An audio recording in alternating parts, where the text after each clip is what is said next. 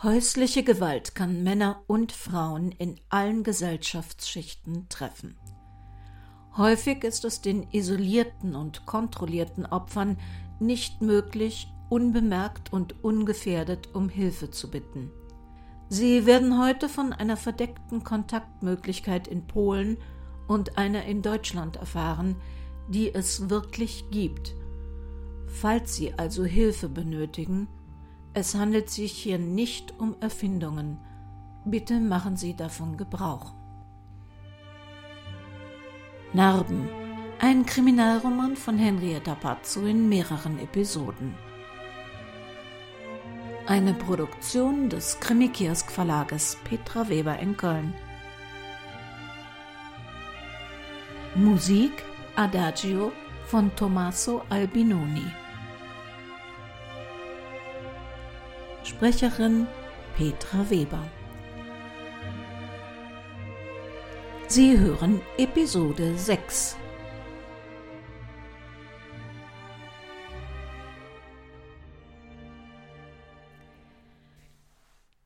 Der kleine Laden lag in einer unbelebten Seitenstraße. Laufkundschaft kam hier keine vorbei. Sylvia Klammer sah sich die Auslagen im Schaufenster an. Allerhand hübsche Espresso- und Cappuccino-Tassen, kleine Tütchen mit italienischem Röstkaffee, silberne Löffelchen und dazwischen hübsch eingepackte Süßwaren boten sich einladend zum Kauf an. Im Laden bearbeitete eine junge Frau die Glastheke mit einem Ledertuch und wienerte alle Abdrücke sorgfältig vom Glas. Ihr Blick richtete sich auf Sylvia Klammer, doch noch bevor sie etwas sagen konnte, sprach diese sie an. Ich möchte mich nur ein wenig umsehen. Sie haben so viele hübsche Sachen, und bei Ihnen riecht es so gut nach Kaffee und Schokolade. Aber bitte, sehen Sie sich ruhig in aller Ruhe um. Wenn Sie Hilfe benötigen, sprechen Sie mich einfach an. So viele schöne Sachen. Haben Sie den Laden schon lange? Ich bereue nicht, früher hierher gefunden zu haben. Ja, das Ciccolino wird von meiner Großmutter geführt. Ich helfe hier eigentlich nur aus. Nonna soll im Augenblick besser zu Hause bleiben. In ihrem Alter ist es ja sinnvoller. Sie hat nicht zu viel Kontakt mit Fremden, was sich hier im Laden aber leider nicht vermeiden lässt. Aber wird ja bald sicher alles besser. Ihre Oma ist Italienerin? Oh, Neapolitanerin. Aber schon seit 50 Jahren in Deutschland. Dann sind Sie hier geboren. Oh ja, meine Mutter ist Deutsche. Meine Oma hat es ihr aber nicht immer leicht gemacht. Schwiegermütter machen es einem oft schwer. Na ja, Nonna ist schon sehr speziell. Was sie sagt, das ist hier Gesetz. Ihre Söhne haben es da auch nicht einfacher. Keine Töchter? Nein, aber fünf Söhne. Und keiner würde es wagen, ihr zu widersprechen. Also nicht, dass Sie das falsch verstehen. Wir alle lieben sie. Klingt nach einer interessanten Frau. Das ist sie definitiv. Sagen Sie, diese Tartuffi hier, sind die lecker? Die sehen so verführerisch aus. Ah, ich sag immer, probieren geht über studieren. Moment, ich hole Ihnen was. Mm. Mm, das ist. Oh, wow, das ist wirklich lecker. Pistazie. Ich dachte erst, dieser Kakaopuder, das wäre mir sicher zu süß. Aber das ist so schokoladig. Hm. Fein, cremig. Hm. Da nehme ich was von mit. Wie viele von welcher Sorte möchten Sie? Sie können so eine fertig gemischte Schachtel nehmen oder ich stelle Ihnen einzeln etwas zusammen. Ach, geben Sie mal zwei, nein, drei Schachteln. Ihre Großmutter arbeitet jetzt gar nicht mehr im Laden? Das lässt sie sich nicht ganz aus der Hand nehmen. Mittwochs steht sie hier tapfer, Ihre Frau. Da kommen ein paar Stammkunden, die nicht nur wegen der Schokolade und des Kaffees kommen. Sie hat trotz ihres Alters eine unglaubliche Art, Kunden, ja, Männer, zu verzaubern. Ich könnte Ihnen auf Anhieb ein Dutzend Herren nennen, die Francesca vom Fleck weg heiraten würden. Aber ich denke, das ist ihr Verkaufsprinzip. Ich möchte im Alter auch noch so viel Power und Esprit haben. Dann werde ich wohl auch mal an einem Mittwoch hier vorbeikommen um ihre Nonna kennenzulernen. Sehen Sie, das Verkaufskonzept geht sogar auf, wenn sie gar nicht hier ist. Soll ich Ihnen was als Geschenk einpacken? Danke, ist nicht nötig, die gönne ich mir selbst. Das sah nicht aus wie ein Ort krimineller Aktivitäten. Andererseits hätte man sich genau so einen harmlos wirkenden Laden gesucht, wenn man Übles im Schilde führte. Die junge Frau wirkte freundlich und aufgeschlossen. Die Schokolade war zwar teuer, doch extrem lecker. Absolut nichts rechtfertigte es, Zweifel an der Redlichkeit des Ciccolino zu hegen. Nichts gab Anlass zu glauben, dass die Schokotrüffel hier mit Text versehen wurden. Dann wurden sie wohl doch von einem der Nachbarn Brunos gekauft, ausgepackt, beschriftet und weggeworfen? Bei dieser Zusammenfassung wurde Sylvia Klammer wieder bewusst, wie abstrus der Vorgang war. Man konnte sie natürlich auch im Internet bestellen, sie mussten nicht aus diesem Laden stammen. Und es gab mental Erkrankte, die verrückte Sachen machten, Wände bekritzelten, wahnhaft Dinge beschrifteten. Naja, es konnte eine Geisteskrankheit sein. An diesem Punkt wurde Sylvia Klammer klar, dass sie nicht ruhen würde, bis sie herausgefunden hatte, was es mit den Worten in der Schokolade auf sich hatte. Die Frau Wiesinger, ist die nett? Also, ich mag sie. Deshalb täte es mir doppelt leid, wenn das ein Fall von häuslicher Gewalt wäre. Aber sie müsste sich halt schon mal selbst dazu äußern. Von außen ist das richtig schwer zu beurteilen. Wenn sie eingeschüchtert wird und Angst vor ihm hat, ist das leichter gesagt als getan. Ja, aber sie spricht nett von ihm. Sie sieht sich nicht ängstlich um, bewegt sich frei und scheint auch unverletzt. Na klar, wenn jemand im Haus ist, traut er sich nicht. Da ist sie sicher und befreit. Und ob sie verletzt war, konnten sie gar nicht sehen. Sie hat mir von ihren Urlauben, Hobbys erzählt, von Theaterbesuchen, Filmfestspielen, Premieren, Vernissagen. Da war so viel Glück in ihren Augen und so viel Fröhlichkeit in ihrer Stimme. Und das war wann? Auch was in letzter Zeit? Ja, die Fotos, die Geschichten. Stimmt, das liegt alles ein paar Jahre zurück. Neuere? Nein. Und alles vor ihrer Hochzeit? Ich denke ja. Manche Frauen lassen sich ködern, verwöhnen, heiraten und danach halb totschlagen. Ein großer Teil geht selbst nach Aufenthalten in Frauen- oder Krankenhäusern mehrfach wieder zurück. Es dauert, bis sie sich aufraffen, ihre Peiniger zu verlassen, sie anzuzeigen, sich zu wehren. Sie werden klein gemacht und in Abhängigkeit gehalten. Sie verlieren ihr Selbstvertrauen und ihr Selbstwertgefühl. Ja, weiß ich doch alles. Aber was bedeutet das in letzter Konsequenz? Wir können nichts machen. Meinen Sie, sie fordert sie noch mal an? Sie hat nicht wirklich eine Putzfrau gebraucht. Sie hat seit Jahren mehrere Reinigungsdamen, die zweimal die Woche ganztägig kommen. Ihr Mann hat da ein ausgeklügeltes Rotationsprinzip entwickelt, sodass die Frauen mehr oder weniger kurzfristig über ihren Einsatz informiert werden. Die kriegen ein ordentliches monatliches Gehalt, also dafür müssen sie flexibel verfügbar sein. Normal ist das nicht. Ja, natürlich nicht. Aber ist die Entführung wirklich schon als unwahrscheinlich raus? Vielleicht war er tatsächlich als Kind ein Kidnapping-Opfer und ist deshalb geradezu paranoid, Fremde könnten ihn entführen, seinen Tagesablauf kennen, ihn auskundschaften. Und wieso erst nach der Hochzeit? Sie haben die Fotos am Strand und in der Öffentlichkeit doch gesehen. Da hätte er ja schon seit seiner Kindheit diesen Sicherheitsfimmel haben müssen. Aber Sie haben sich doch noch in der Welt bewegt, gefeiert, sich öffentlich bei diesen tollen Events als Paar gezeigt. Und ich wünschte auch, wir irren uns. Und wenn wir uns nicht irren, dann lassen wir sie einfach in ihr Verderben rennen. Ich spreche noch mal mit Frau Amelung. Sie soll mal nachfragen, ob Frau Wiesinger doch noch mal meine Hilfe braucht. Und wenn ja, dann versuche ich in der neuen Wohnung vielleicht mehr herauszufinden. Ich könnte mir vorstellen, dass sie mich noch mal bestellt. Also weniger zum Putzen, mehr so zum Reden.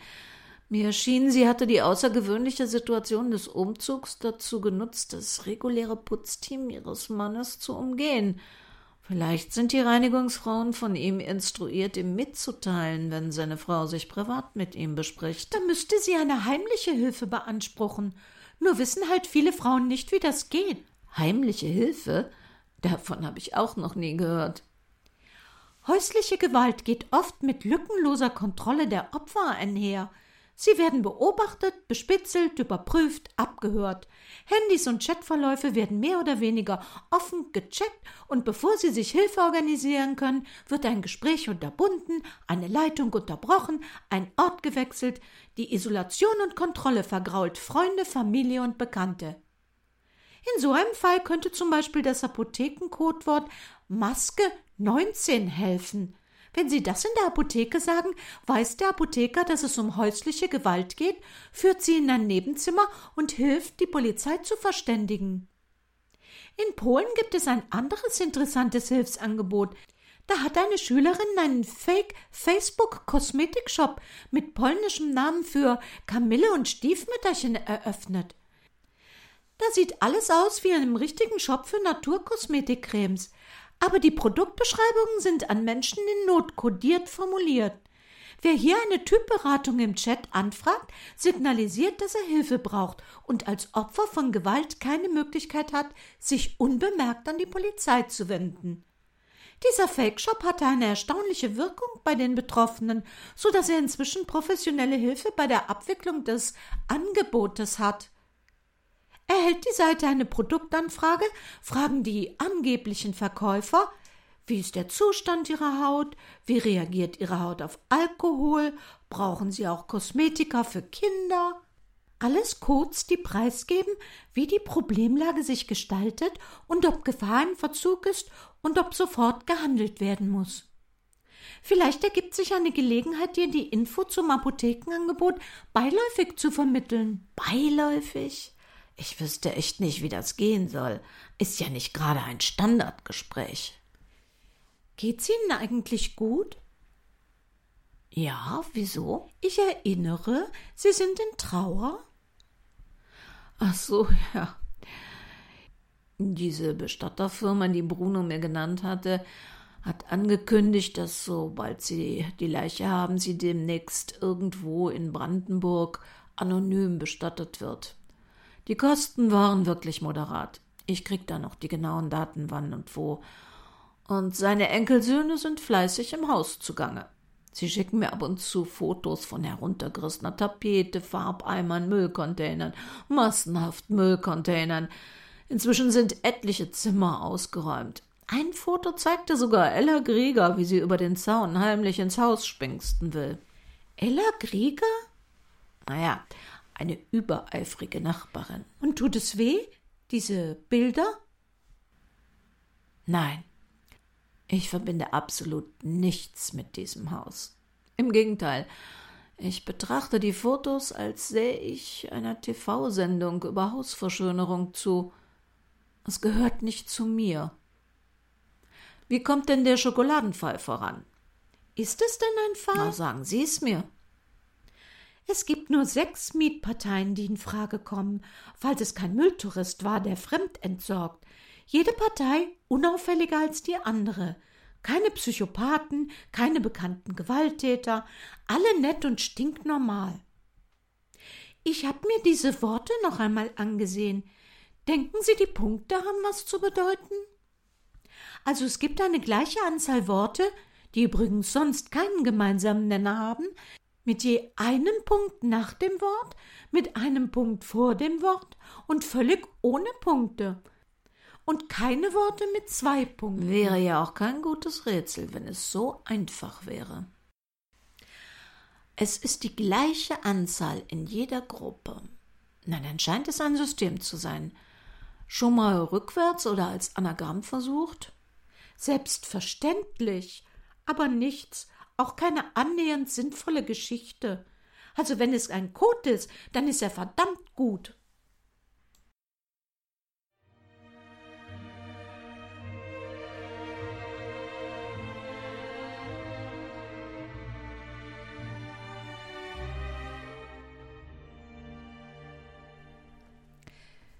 Ihr Schlafzimmer war leergeräumt.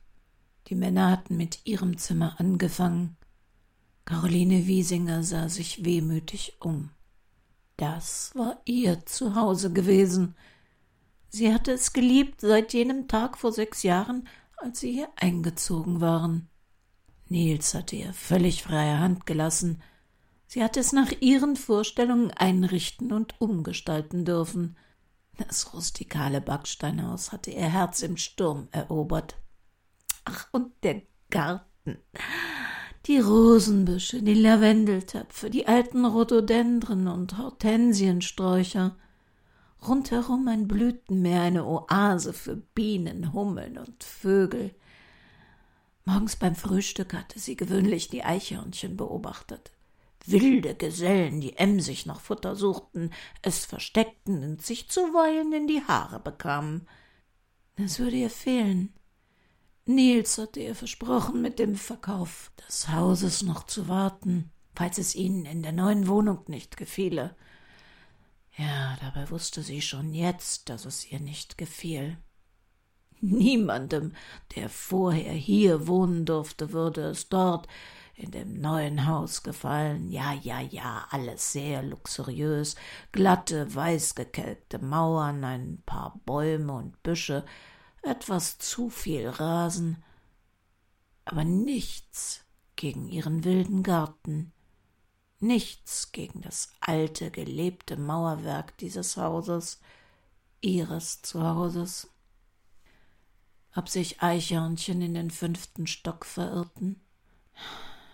Ja, klar, tolle Aussicht, super Dachterrasse. Daraus machst du doch was, Schatz.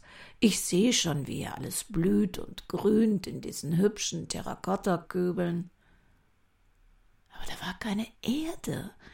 Da würde nie ein richtiger Baum wachsen. Kamen Schmetterlinge so hoch?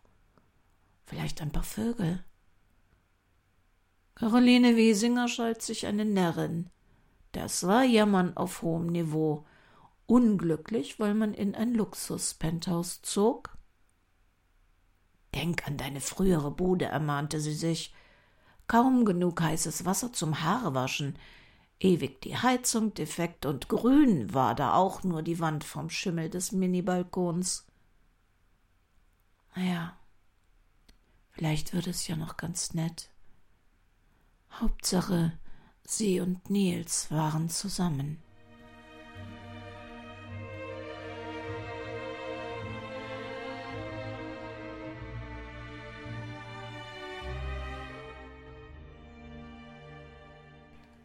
Ich sag Tschüss bis in der nächsten Woche Donnerstag.